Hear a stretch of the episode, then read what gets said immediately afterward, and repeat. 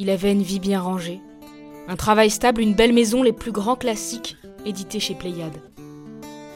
Un jour, il oublia les clés à l'intérieur.